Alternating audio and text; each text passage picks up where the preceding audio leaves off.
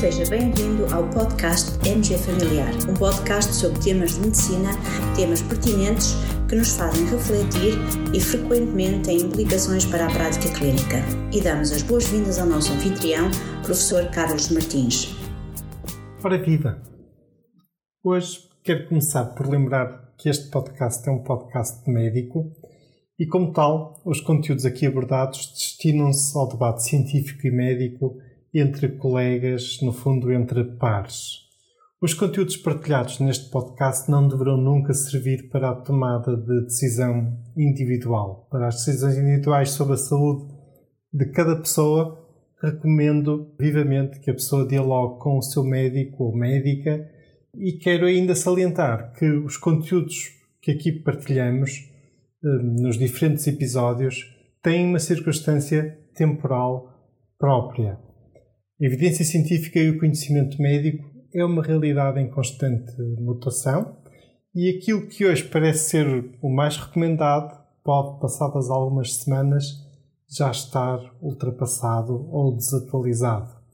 É o que acontece, por exemplo, com alguns conteúdos que partilhamos em alguns dos episódios no início da pandemia Covid-19 e que, entretanto, já foram ultrapassados por novos conhecimentos fruto de resultados de investigação mais recente. Esta é a realidade uh, da ciência, é algo em constante mutação e é, é mesmo assim.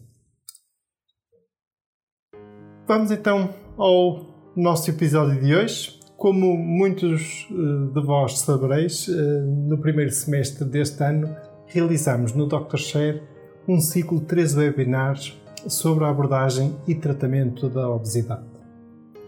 No episódio de hoje, vamos então fazer, em cerca de 10 minutos, uma breve revisão do essencial do tratamento farmacológico da obesidade. Num desses webinars, tivemos connosco a doutora Selma Souto, nossa colega de endocrinologia, que nos falou sobre três terapêuticas eh, que estão aprovadas em Portugal para o tratamento da obesidade, o Arlistato, o liraglutido e a associação bupropiona naltrexona de libertação prolongada. Começando pelo Orlistato, vamos então ouvir a doutora Selma Souto falar-nos sobre o seu mecanismo de ação e outros aspectos relevantes deste tratamento. Em relação ao orlistato, é um inibidor reversível das lipases gástrica e pancreática, isto faz com que haja uma inibição da gordura alimentar em cerca de 30%. Em termos práticos, portanto, o orlistato encontra-se disponível em cápsulas de 120 mg sob prescrição médica e de 60 mg venda livre. A dose recomendada é de 120 mg tomada imediatamente antes, durante ou até uma hora após cada refeição eh, principal, associada a uma dieta moderadamente hipocalórica. E se for omitida uma refeição, ou se esta refeição não contiver gordura, a toma do orlistato também deve ser uh, omitida. Os principais efeitos adversos do orlistato são fundamentalmente efeitos uh, gastrointestinais, como uh, corrimento anal oleoso, flatulência, quadros de dor abdominal, de incontinência uh, fecal, de urgência, uh, de urgência intestinal, de náuseas, dor retal. portanto, são fundamentalmente efeitos gastrointestinais. Não está recomendada na amamentação, está contraindicada na gravidez, nos quadros de síndrome de malabsorção crónica, litíase renal por oxalatos, situações de colestase e hipersensibilidade conhecida ao orlistato e não há estudos uh, em doentes com insuficiência renal uh, e hepática e também, portanto, na população idosa. É importante, em relação ao orlistato, terem atenção que existem algumas interações uh, medicamentosas e que pode haver, quando se toma o orlistato, uma diminuição da absorção de algumas classes e de alguns fármacos, nomeadamente da amiodarona, da propafenona, de antirretrovíricos, de anticonvulsivantes também, portanto pode, pode haver uma redução da absorção, eh, de levotiroxina, de ciclosporina e também de vitaminas lipossolúveis. Eh, e é necessário fazer, portanto, a administração de um suplemento vitamínico quando, ou é aconselhável pelo menos, quando se faz a administração de orlistato.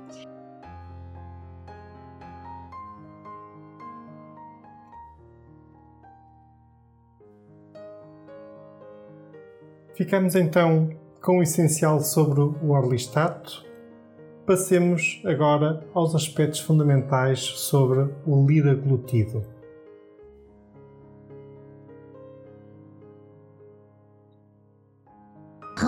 Relativamente então ao liraglutido, como sabem, é um anal do gelpium que atua então, portanto, a nível dos núcleos arqueados eh, no hipotálamo, nos neurónios da própria melanocrotina aumentando a saciedade e a nível dos neurónios do neuropeptídeo Y e proteína glúten, levando então, portanto, a uma redução da fome e com isto, portanto, levam então a uma redução do apetite. Em termos práticos, então, quais são os efeitos secundários com o liraglutido? São então efeitos gastrointestinais, portanto, náuseas, vômitos, diarreia ou obstipação, portanto, são os mais frequentes. Está contraindicado nas situações de insuficiência renal grave ou insuficiência hepática e também, portanto, na gravidez e uh, amamentação. Uh, e também em doentes com doença inflamatória intestinal e também situações de uh, gastroparésia. Portanto, também é importante referir que doentes com gastroparésia também têm uma experiência clínica limitada e não se recomenda a utilização neste, nestas situações.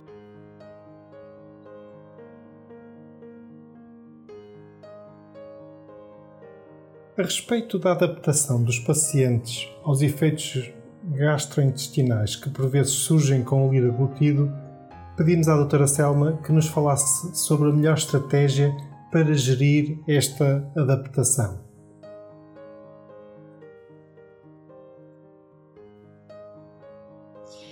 Os efeitos um, com a utilização dos análogos GLP-1, portanto, neste caso, então, com liraglutido, uh, podem surgir, de facto, náuseas uh, e vômitos e uma sensação de infartamento, de infartamento pós-prandial. Habitualmente, estes efeitos são transitórios. Uh, e uh, se a titulação da dose for feita como recomendada, uh, habitualmente são, são bem tolerados. Ainda assim, se à medida que nós vamos aumentando a dose, o doente não estiver a tolerar, nós podemos prolongar a dose anterior, portanto, e fazer uma titulação da dose mais lenta para o doente tolerar melhor os efeitos gastrointestinais, mas são transitórios, portanto, com a manutenção da, da terapêutica. Ainda sobre o liraglutido, a doutora Selma também nos falou sobre o dispositivo o modo de administração e a respectiva posologia.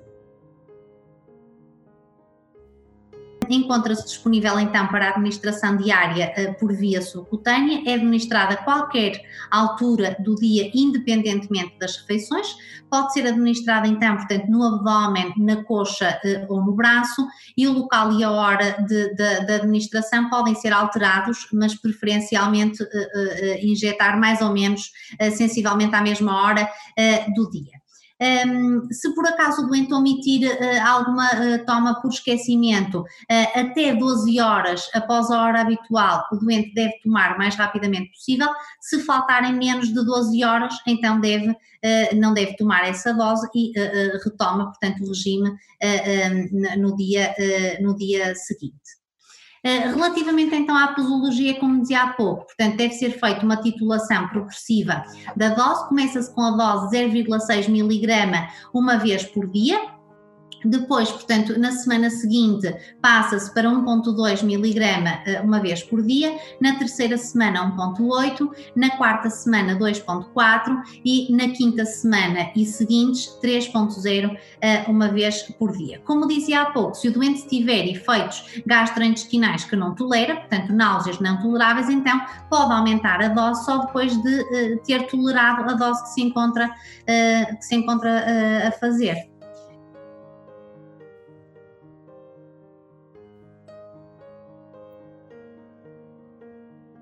Finalmente, a doutora Selma falou-nos sobre a associação bupropiona-naltrexona de libertação prolongada.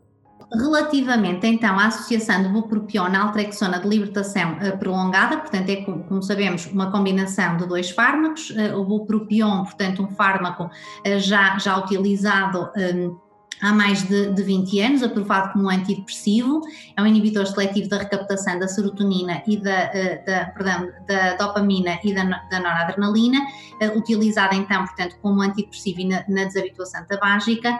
E relativamente à, à naltrexona, eh, também, portanto, já, já utilizado também há mais de 20 anos como antagonista opioide. A utilização destes dois fármacos um, em simultâneo, portanto, uh, tem uh, resultados a nível da perda de peso, porque eles atuam a nível dos neurónios da própria melanocortina, portanto, a nível uh, hipotalâmico, levanta então, portanto, uma redução do apetite e uma redução da, de, do peso corporal, e por outro lado, atuam também no centro de recompensa mesolímbico e vão, vão regular as sensações do prazer associadas à ingestão dos alimentos, portanto, permite algum controlo uh, da, daquela, do, do, prazer associado à ingestão uh, de, de alimentos. Uh, relativamente então à questão prática, do início do tratamento e como titular a dose. Uh, portanto, a dose é titulada ao longo de, de quatro semanas. Portanto, na primeira semana começa-se com um comprimido de manhã, na segunda semana faz-se um comprimido de manhã e um comprimido à noite, portanto, diariamente. Eh, na terceira semana, dois comprimidos de manhã e um comprimido à noite. Na quarta semana e seguintes, dois comprimidos de manhã e dois comprimidos à noite. A dose diária recomendada, então, portanto, a dose máxima é dos dois comprimidos, em duas tomas por dia, prefazendo então 32 mg de naltrexona e 360 de, eh, de, de uh, bupropion. À semelhança do que se faz com liraglutido, se os doentes tiverem efeitos secundários gastrointestinais como náuseas ou vômitos não toleráveis, só devemos aumentar, ou seja, passar para a, a dose da semana seguinte, depois de, dessa, dessa dose, portanto, ser uh, bem tolerada. O que às vezes acontece quando se passa da segunda para a terceira semana ou da terceira para a quarta semana. Portanto, a minha experiência em termos práticos é isso que, que eu vejo. Ainda sobre esta associação, a doutora Selma também nos falou sobre os efeitos adversos deste tratamento, eh, sobre as suas contraindicações e também sobre a respectiva posologia. Relativamente aos efeitos secundários uh, principais, são então efeitos uh, gastrointestinais como náuseas, vômitos e obstipação. Há doentes também, portanto, que se queixam de cefaleias e insónias. Geralmente estes efeitos são transitórios e também tendem a resolver-se rapidamente nas primeiras semanas uh, de tratamento. Relativamente às contraindicações, aqui temos que ter então, portanto, muita atenção. Doentes com hipertensão não controlada, mas se a tensão arterial estiver controlada, que foi uma questão que fizeram há pouco, não há uh, contraindicação. Uh, se houver história de distúrbio convulsivo, convulsões, tumores do sistema nervoso central, se houver um diagnóstico anterior ou atual de bulimia ou anorexia nervosa, dependência de opiáceos crónicos ou agonistas opiáceos, uh, se o doente estiver em tratamento do síndrome da abstinência aguda do álcool, benzodiazepinas ou opiáceos, um, se tiver já medicado com naltrexona ou bupropion, se tiver história de doença bipolar, se fizer tratamento com antidepressivos do grupo dos inibidores da monaminoxidase nos últimos 14 dias, mas também pode suspender e passado 14 dias, portanto, iniciar, ou em situações de insuficiência renal ou hepática um, terminal. E pode ser necessário, então, nestas situações, fazer ajuste de dose em, nesta, nestas populações especiais. Portanto, relativamente à insuficiência renal, está contraindicado na insuficiência renal. Na moderada a grave, pode-se fazer dois comprimidos por dia. Na ligeira, não é necessário ajuste. Relativamente à insuficiência hepática, está contraindicada na grave, não está recomendada na moderada. E na ligeira, deve-se fazer, então, portanto, dois comprimidos. E cá está, em breves minutos, neste episódio do nosso podcast, efetuamos uma revisão sobre o essencial das três terapêuticas aprovadas em Portugal para o tratamento da obesidade. Espero que vos tenha sido útil e, junto com este episódio, irei partilhar o link de acesso ao vídeo deste webinar, onde podereis visualizar uh, na íntegra toda a apresentação da doutora Selma.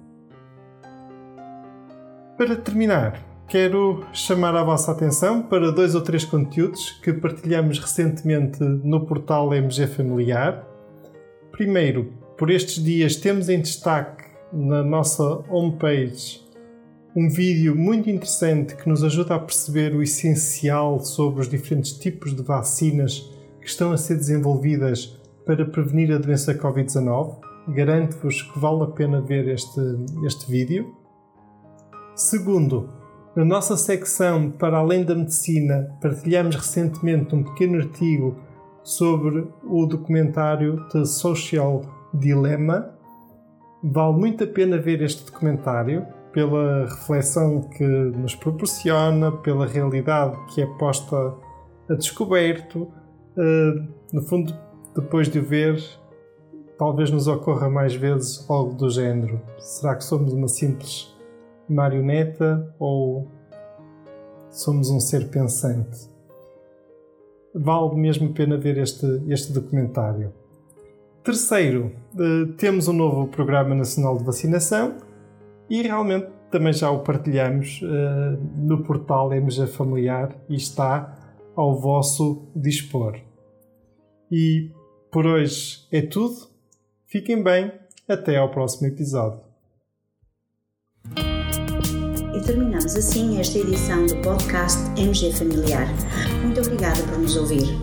Se desejar completar a sua leitura, muitos dos conteúdos abordados neste podcast estão disponíveis em www.mgfamiliar.net. Até à próxima!